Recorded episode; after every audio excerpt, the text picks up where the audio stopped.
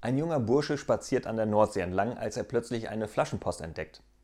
Er hebt sie auf in der Erwartung, einen Brief oder ähnliches darin zu finden. Mit einem Plopp erscheint ein kleiner Geist. Dieser sagt, du hast mich befreit, ich gewähre dir einen Wunsch.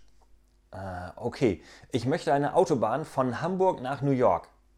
Oh, das tut mir leid, aber das ist leider nicht möglich. Das ist zu schwierig. Hm, bitte such dir einen anderen Wunsch aus. Der Bursche überlegt, hm, na gut, ich möchte gerne das Wesen der Frauen verstehen. Daraufhin der Geist, äh, wie, wie hättest du denn gerne die Autobahn? Zwei- oder dreispurig?